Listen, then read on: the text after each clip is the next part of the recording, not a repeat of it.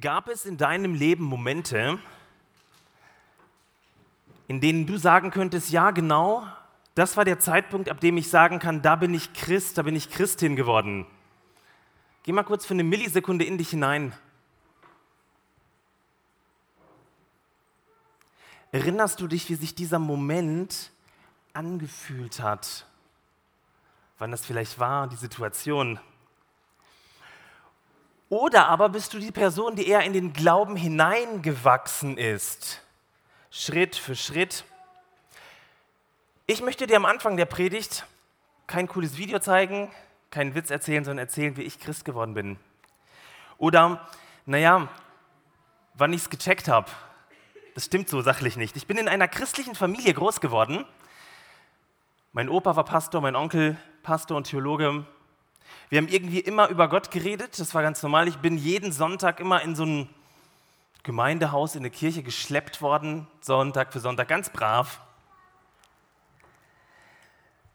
Man kriegt so halt mit an so einem christlichen, so einem christlichen Elternhaus, was man soll, was man darf und am allermeisten, was man nicht darf. Aber so richtig persönlich wurde dieser, dieser Glaube an Gott oder dieses ja, das Mysterium Glaube, würde ich heute eher sagen, im Juli 1991, lang ist her. Wer von euch ist nach 91 geboren?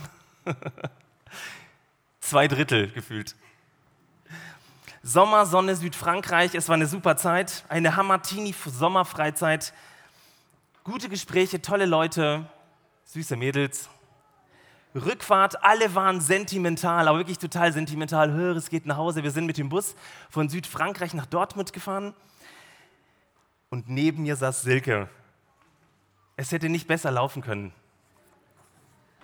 Irgendwann mal in der Nacht, irgendwo auf der Autobahn in Frankreich, es gab damals ja kein Google Maps, man konnte ja gar nicht gucken, wo sind wir gerade, schaue ich so zum gefühlt zehntausendsten Mal an den Himmel, den man jeden Abend da beim Zelten gesehen hat und habe diese Millionen Punkte gesehen. Ihr kennt das, in Südeuropa ist irgendwie der Sternenhimmel doppelt so fett wie hier in Deutschland. Also schaue ich so raus und wusste aber in diesem Augenblick irgendwie so eine, so eine komische Präsenz Gottes erlebt und wusste, dass diese Millionen, Milliarden Punkte durch Gott gemacht wurden. Und dieser Gott, der das gemacht hat, ist gerade hier irgendwo im Bus neben mir. Das war wie so ein Moment, wo die Zeit scheinbar still stehen geblieben ist für einen Augenblick. Mein Herz anfing zu pochen und ich mich voll konzentrieren musste, Tränen zu unterdrücken, weil Silke neben mir saß.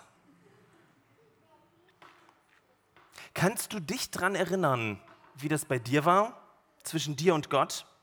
Kannst du dich an ein Erlebnis erinnern, wo es dir klar geworden ist, dass dieser Gott, der diese Tausenden von Sternen schon immer gemacht hat, es irgendwie dich persönlich meint?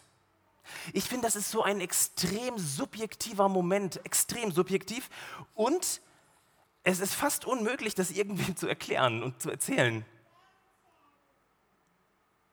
Ich wusste nur eins, ich habe mich mega glücklich und mega lebendig gefühlt in diesem Augenblick und hatte gleichzeitig 100.000 Fragen. Was soll ich jetzt tun? Wem kann ich davon erzählen? Was kann ich tun, um diesen Moment zu bewahren, zu konservieren und mitzunehmen? Damit man immer wieder mal so den Deckel öffnet und dieses Gefühl einen die ganze Zeit durchträgt auch über den Sommer 1991 hinweg? Oder was kann ich tun, damit meine Freunde genau das auch erleben? Leute, genau das ist die Situation von Apostelgeschichte 2. Genau das. Pfarrerin Astrid Riele hat letzte Woche vorgelegt, Apostelgeschichte 2, das Pfingstwunder. Der Heilige Geist wird da beschrieben, wird auf alles Fleisch ausgegossen. Was für ein unfassbares Bild aus Joel 3. Und Petrus bezieht, bezieht sich in einer Pfingstpredigt genau darauf. Die Juden aus aller Welt sind zu ihrem Pfingstfest und Shavuot-Fest, wie es ausgesprochen wird, weiß ich nicht, ähm, gekommen, hörten plötzlich ungebildete Jünger in allen möglichen Sprachen predigen und waren völlig aus dem Häuschen. Ihre einzige Schlussfolgerung sind sie besoffen. pure Verwirrung. Petrus erhebt sich, steigt auf die Kanzel, nimmt seine Lutherbibel, schlägt sie auf und predigt. Und am Ende dieser Predigt lesen wir die Reaktion. Als die Leute das hörten, waren sie von dieser Botschaft tief betroffen. Tief betroffen, ich glaube, das ist die Untertreibung des Jahres. Hier steht das Wort katanysomai und das bedeutet wörtlich durchstochen werden, durchstochen werden, durchbohrt werden. Naja, und das, was durchstochen und berührt oder durchbohrt wurde, das war ihr Herz. Also sagen die tiefste Mitte ihres Daseins, ihres Lebens, der Ort ihrer Entscheidung. Die Juden dachten in ihrem Herzen, ihr absoluter Kern, also der am meisten gehütete Ort, der wurde durchstochen, ihr Herz. In der Elberfelder klingt es dann eher so. Als sie aber hörten, das hörten, drang es ihnen durchs Herz und sie sprachen zu Petrus und den anderen Aposteln, was sollen wir tun, Brüder? Wie geht es da weiter? Wie geht es genau da weiter? Was kann ich tun, damit es mit mir und Gott weitergeht? Diese typischen Fragen, die man eben so hat, wenn man sich auf Gott einlässt. Wie kann ich das bewahren? Wie kann ich das haben? Wie kann ich das meinen Partner, wie kann ich das meinen Kindern heute, die Kindersegnung, wie kann ich das vermitteln? Lasst uns mal bei dieser einen Frage kurz bleiben. Was sollen wir tun? Eine richtig gute Frage, oder? Was sollen wir tun? Eine grundlegende Frage bei allen, die ein durchstochenes, durchbohrtes Herz haben, diese Erfahrung gemacht haben. Was sollen wir tun, um uns zum Beispiel heute Morgen von Gott berühren zu lassen? Können wir was tun? Bei manchen ist es ja ganz schön lange her. Ich habe bei der Vorbereitung gemerkt, wie mich diese Frage gewurmt hat. So richtig so, ach, die ist unangenehm und gleichzeitig irritierend, denn diese Frage fühlt sich im Jesus-Treff-Kontext ziemlich seltsam an. Warum? Wenn man dem Jesus-Treff was vorwerfen kann, dann genau dies, wir predigen von hier vorne garantiert nicht, was du sollst und was du musst. Das wirst du vermutlich bei uns nicht erleben. Du wirst sehr vieles hier erleben, aber nicht das. Anweisungen, befolge dies und jenes, dann wirst du ein guter, schöner, erfolgreicher und gesegneter Christ. Wir haben nämlich die Überzeugung, dass gerade das wir als Mitmachgemeinde von so vielen aktiven Leuten bewusst den Fokus darauf lenken, was Gott für uns tut. Und deswegen wollen wir dich dafür begeistern. Die gute Nachricht, es ist vollbracht. Und jetzt kommt dieser Predigtext und diese Frage, was sollen wir tun? Ah! Und ich finde, das ist eine ehrliche Frage, eine wirklich ehrliche Frage. Ehrliche Frage von all denen, die danach suchen und wissen wollen, wie es weitergeht. Und die erkennen, wie schwer das in Worte zu fassen ist. Was sollen wir tun? Lass uns doch mal erstmal das tun, was man immer macht, wenn man Bibeltexte liest, den Kontext anschauen. Denn diese Frage steht nicht losgelöst irgendwo im Raum. Diese Frage wird nicht theoretisch behandelt, sondern sie ist eingebettet in so einen Pfingstkontext, in das Ausgießen des Heiligen Geistes auf alles Fleisch. Diese Frage ist umrahmt von dem Handeln Gottes. Eine kleine, aber ehrliche Frage von denen, die wirklich tief, ganz tief berührt sind und sich nach mehr sehnen. Und je länger ich über diese Frage nachdenke, merke ich eigentlich, wie wichtig, wie notwendig diese Frage ist. Wisst ihr warum? Weil Gott unsere Wünsche, unsere Pläne, unsere Fragen an keiner Stelle unseres Lebens übergeht. Er hat Respekt vor dir mit deinen Fragen. Er hat Respekt vor deinen Gedanken. Es ist so ein ambivalentes Miteinander. Auf der einen Seite schüttet er seinen Geist aus und auf der anderen Seite gibt es Raum für diese Fragen, was sollen wir tun? Wo ist denn eigentlich mein Anteil? Was nun? Wie geht es weiter?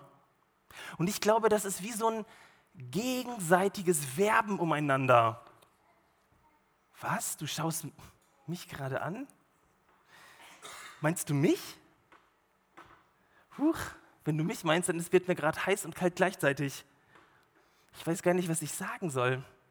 Was soll ich tun? Wisst ihr, das erinnert mich so ein bisschen an den Sommerurlaub 2001, als ich so eine heiße Brünette auf Sardinien kennengelernt habe. Erst ganz locker, die sitzt übrigens hier vorne, ihr könnt sie auch kennenlernen.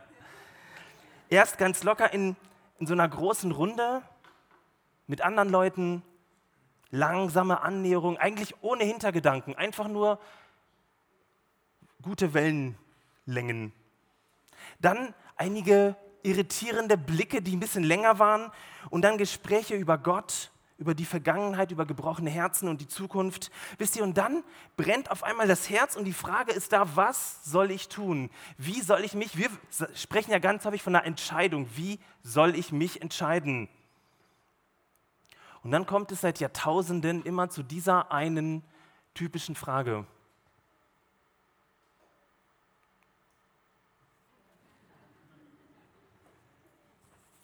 Was soll ich tun? Mitten in der Dynamik und der weltverändernden Kraft des Heiligen Geistes ist das irgendwie wie so eine Oase der Freiheit, wo Gott dir Raum lässt, hinzuhören. Hinzuhören, wie es dir in dir geht. Und je länger ich über diese Frage nachdenke, desto richtiger und notwendiger finde ich sie. Gott sehnt sich danach, dass du ihm eine Reaktion auf seine Liebe gibst. Übrigens, das ist ein Teil der echten Liebe, dir diese Freiheit zuzugestehen. Diese Liebe zwingt niemanden. Sie sehnt sich einfach nur nach einer Reaktion. Denn ich glaube, nichts ist schmerzhafter wie der Moment, wo dir jemand seine Liebe offenbart und wir 0,0 darauf eingehen. Das ist für uns schmerzhaft, wenn wir in den Raum kommen und übersehen werden Oder wenn wir jemandem unsere Liebe offenbaren und jemand noch nicht mal darauf eingeht, es übersieht. Die Menschen, die diese Predigt von Petrus hören, die reagieren intuitiv. Was sollen wir tun? Irgendwie verstehen sie diesen krassen Augenblick. Und ich möchte dich einladen, diese Impulse, die du heute hast, einfach mal wahrzunehmen. Die Impulse, die du in der Woche hast, von Gott einfach wahrzunehmen. Sie sind wichtig, sie sind richtig. Deine Reaktionen interessieren Gott. Was sollen wir tun? Das ist die Frage heute Morgen an uns. Was sollen wir tun? Wir würden ja gern so viel tun. Ich frage mich, können wir in unserem Glauben überhaupt was tun? Was müssen wir womöglich tun? Petrus antwortet und spricht, tut Buße und jeder von euch lasse sich taufen auf den Namen Jesu Christi zur Vergebung eurer Sünden und ihr werdet die Gabe des Heiligen Geistes empfangen. Vereinfacht ausgedrückt, Buße tun, sich taufen lassen und so den Heiligen Geist empfangen. Ich habe zwei Gedanken auf diese Frage, zwei mögliche Antworten auf diese Frage, was sollen wir tun, vorbereitet. Erstens eine permanente Einladung. Eine permanente Einladung zusammenzuwachsen. Schaut euch mal bitte folgende verrückte Taufvideos an.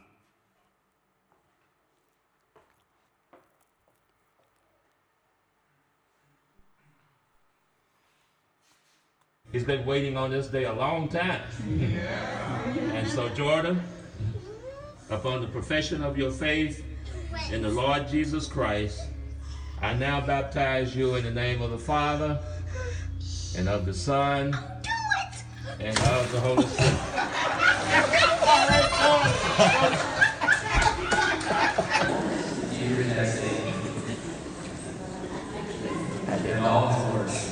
I do.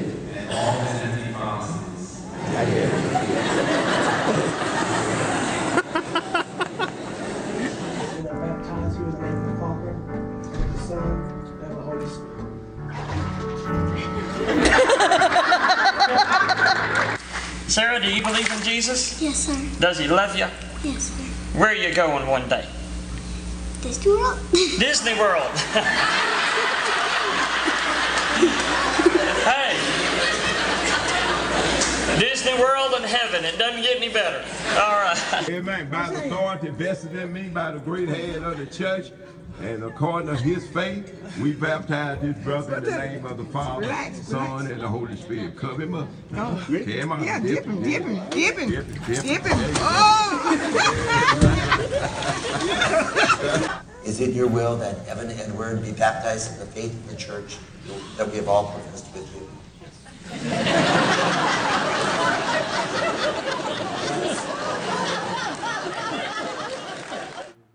Ganz schön krass, wie unterschiedlich Tauftraditionen sind, oder? Ganz schön verrückt.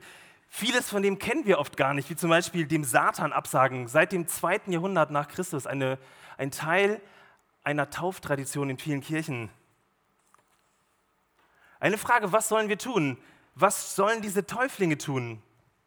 Und das ist schon eigentlich verrückt zu sehen, egal ob Babys, Kinder oder Erwachsene, egal ob die Taufe technisch korrekt durchgeführt worden ist oder nur ein Teil runtergedippt wurde oder die Beine plötzlich rausgucken. Egal wie eigensinnig und widerspenstig die Täuflinge waren, egal ob, sich quasi, ob sie sich quasi selbst getauft haben, wie ganz am Anfang, oder nicht, egal ob sie Satan und seinen leeren Versprechungen entsagen wollten oder nicht, Taufe ist Taufe. Die Menge des Wassers macht nicht die Taufe, sagt Luther. Alle Taufen auf der ganzen Welt haben eins gemeinsam.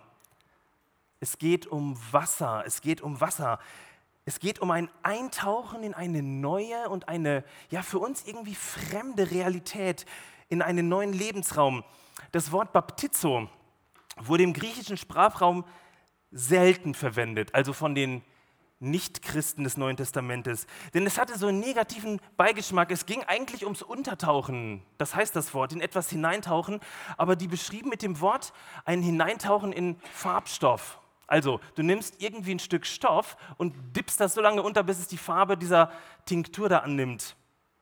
Du willst Stoff färben. Man konnte aber auch mit dem Untertauchen meinen, dass man jemanden vernichtet, also so lange unter Wasser dippt, bis da nichts mehr kommt. Es gab viel schönere Worte für das Taufen, eher so ein rituelles Umspülen, so ein sanftes Abwaschen. Lukas und später auch Paulus verwenden ganz bewusst das Wort Baptizo. Wir fragen, was sollen wir tun? Petrus antwortet, lasst euch taufen. Und das Krasse ist, wir hören das als Befehl, im Griechischen steht ein Passiv. Getauft werden. Und ich finde, am besten hat das Paulus dieses ganz weite Feld in Römer 6 beschrieben. Ich bitte die reizende Assistentin nach vorne, damit wir uns das mal anschauen können. Wir haben heute einen kleinen Täufling da. Das ist ein Mann vom Deutschen Roten Kreuz, der wahrscheinlich schon getauft ist. Also es ist jetzt keine Wiedertaufe. Keine Sorge. Paulus beschreibt in Römer 6 eine Situation und er geht eigentlich in dieser, diesem Kontext, ihr könnt es in Ruhe zu Hause nachlesen, das sprengt jetzt wirklich den Rahmen, den Text jetzt nochmal zu lesen und ihn durchzugehen, aber es beschreibt viel mehr die Realität der Taufe als dieser Lasst euch taufen. Er beschreibt, wie Menschen in einer unglücklichen Ehe leben. Ich will euch niemanden, niemanden auf die Füße treten, aber wie lange hält normalerweise eine Ehe? Bis dass der Tod uns scheidet, oder? In diesem seltsamen Bild bringt Paulus unsere unglückliche Ehe mit der Sünde ins Spiel und sagt, okay, irgendwie können wir aus dieser Verbindung nicht raus. Es gibt eine Möglichkeit und das ist dieses Untertauchen. Seht ihr das? Kann man wahrscheinlich fantastisch sehen, oder? Brauche ich so eine Live-Cam von hier vorne? So ein Untertauchen. Und das bedeutet so viel nach Paulus wie mit Christus sterben. Da hat dieses Wort Baptizo nochmal diesen, diesen fiesen Charakter, da passiert irgendwas Krasses. Untertauchen, mitsterben. Aber das Schöne ist ja, es geht auch aufwärts. Mit Auferstehen mit Christus. Also Ostern, das Fest, was in den nächsten Wochen auf uns wartet, ist genau das, was die Taufe beschreibt, so Paulus. Vielen Dank. Wir lassen ihn mal drin, der schwimmt so gut. Für Paulus ist das echt ein Clou. Gott macht nicht irgendwas in dieser Welt und wir schauen zu und wir nicken es ab oder finden, beurteilen das irgendwie, sondern Gott macht das mit dir, mit uns zusammen. Das heißt, das, was Jesus tat und Jesus tut, geschieht immer auch mit dir. Wir fragen, was kann ich tun? Die Antwort ziemlich wenig. Es ist Gott, der uns eins macht mit seinem Sohn. Es ist Gott, der uns zusammenwachsen lässt. Darum ist Taufe eigentlich in den meisten Konfessionen eigentlich ein Riesenfest. Es besteht eine Einheit zwischen Christus und uns. Verrückt, oder? Was sollen wir tun? Bewusst zusammenwachsen. Es erlauben, dass Gott uns zusammenwachsen lässt. Ich möchte euch etwas Weises von einem Mann aus Albuquerque vorlesen. Dort heißt es, die Zukunft ist per Definition unvorhersehbar und unbeherrschbar, voller Widersprüche, Geheimnisse und Irritationen. Die Welt ist in jeder Beziehung unvollkommen. Deshalb ist die Zukunft auch irgendwie beängstigend. Wir versuchen uns gegen diese Unwägbarkeiten auf vielfache Weise abzusichern, nicht zuletzt durch unsere Denkmuster. Und ich füge hinzu durch die Frage, was sollen wir tun? Immer dieses Austarieren. Diese unvorhersehbare Zukunft, diese Vorbereitung auf sie und die Furcht vor ihr bestimmen einen Großteil unseres Lebens. Wir mühen uns um, bemühen uns um Berechenbarkeit, Erklärung und Ordnung, um uns mit einem gewissen Grundgefühl von innerem Frieden und Sicherheit zu verschaffen. Dann heißt es weiter, auch ein Großteil der Religion ist zur Suche nach sozialer Ordnung, Gruppenbildung und Selbstbestätigung degradiert oder zur Zuflucht in eine andere Welt. Wir haben die transformierende Kraft zerstört. Echte Spiritualität ist nicht die Suche nach Vervollkommnung oder Kontrolle oder die Tür zum Jenseits, Sie ist eine Suche nach Vereinigung mit dem Göttlichen hier und jetzt. Die große Entdeckung besteht aber immer darin, dass das, was wir suchen, längst da ist. Petrus lädt seine Hörer ein, einzutauchen in diese Vereinigung mit Gott im Hier und Jetzt. Petrus lädt sie ein, auf respektvolle, liebevolle Art und Weise zusammenzuwachsen mit Gott, eins zu werden Sich taufen zu lassen ist eine Einladung, mit dem heiligen Gott zusammenzuwachsen. Und ich möchte dich einladen, wenn du mit dem Gedanken spielst, wir werden Ende April am 28.04. eine Taufe im Jesus-Treff haben. Schreib uns doch eine E-Mail, Gemeindeleitung gl.jesustreff.de, wenn dich dieses Thema interessiert, zusammenzuwachsen. Und ihr merkt, irgendwie können wir bei der Taufe nicht viel tun. Wir können auch nicht mal viel falsch machen. Aber vielleicht können wir beim nächsten Punkt viel mehr tun. Zweitens, eine permanente Einladung umzudenken. Wenn du mich fragen würdest, Martin, was ist deiner Meinung nach am wenigsten sexy, am wenigsten zeitgemäß und am meisten unverständlich? Welches Wort? Würde ich sagen, das Wort Buße. Warum? Buße ist mit dem alten Wort Bass, also besser, verwandt und bedeutet Nutzen oder Vorteil. Mit der Zeit kam der ganz komische Gedanke bei uns auf, dass Gott uns eine Strafe auferlegt und wir nun auf Wiedergutmachung aus sind. Hallo? Kennt ihr das? Ich muss etwas abbüßen, wiedergutmachen, eine Straftat sühnen. Das wirst du mir büßen. Das sagen wir manchmal zueinander und wir meinen, das machst du wieder gut. Was sollen wir tun? Wisst ihr, wenn man Buße genau so versteht, dann muss man ziemlich viel tun. Aber das Wort, das Lukas hier verwendet, bedeutet eigentlich was vollkommen anderes. Denn im Griechischen steht das Wort Metanoia. Also als Verbform Metanoien. Das bedeutet so viel wie Noein, denken. In seiner existenziellsten Form. Und eine Vorsilbe, Meta, um oder nach. Das Wort bedeutet nichts anderes als Umdenken. Umdenken, in seinem Denken umkehren, sich auf etwas Neues denkend einlassen. Metanoia bedeutet die Realität Gottes ein Leben lang lernend auf mein eigenes Leben anzuwenden. Das ist eigentlich dieses Wort Buße. Die Realität Gottes, die längst da ist, ein Leben lang auf mein Leben lernend anzuwenden. Ich habe mal geschaut, welche Dimensionen des Lebens mir dazu einfallen. Mir sind vier Dimensionen des Lebens aufgefallen, die für uns wichtig sind, wo wir Metanoia üben können, uns darin wirklich üben können. Das erstens in der eigenen Gottesbeziehung, zweitens in meiner Identität, in der Familie, im Freundeskreis oder in der ganzen Welt. Und ich möchte euch zu all diesen Bereichen immer ein kurzes Beispiel erzählen, damit ihr versteht, wie natürlich und wie wichtig und wie grundlegend dieses Umdenken aussehen kann. Ich habe in der Vorbereitung der Pfingstpredigt 2013, als ich noch in einer Gemeinde in Reutlingen gearbeitet habe als Pastor, eine Gottesbegegnung gehabt. Mir ist in einem Pfingsttext ganz neu aufgegangen, wie respektvoll, wie gentlemanlike der Heilige Geist ist. Ich habe erlebt, dass der Heilige Geist uns niemals schiebt, drückt oder tritt, um voranzukommen. Das ist wieder so eine Gotteserfahrung, die kann man schlecht in Worte fassen, aber für mich war das tatsächlich was ganz Existenzielles. Ich habe angefangen, neu über Gott und sein Handeln nachzudenken. Und ich war traurig im Herzen, denn ich habe gesehen, dass ich so mit der Gemeinde nicht umgegangen bin. Ich habe gewollt, dass es vorangeht, also habe ich geschoben. Ich habe gewollt, dass sie aus ihren Puschen kommen, also habe ich gezogen. Und für mich war das eine tiefe Erkenntnis, Gott tut so etwas nicht. Gott ist respektvoll. Er handelt, arbeitet nicht mit Druck. Für mich war das eine Art, neu zu denken, umzudenken über Gott, meine alten Gottesbilder, das, was ich meinte, verstanden zu haben, zu reflektieren.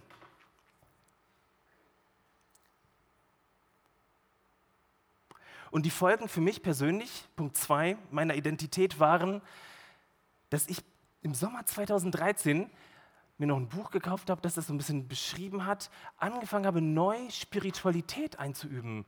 Also wenn Gott tatsächlich Respekt hat vor meinen Gedanken, auch vor meinem Halt und vor meinem nicht weiterkommen können, Gott Respekt vor meinen Grenzen hat, also nicht nur vor meinen Gaben, wenn ich stark bin, dann wollte ich lernen, neu hinzuhören.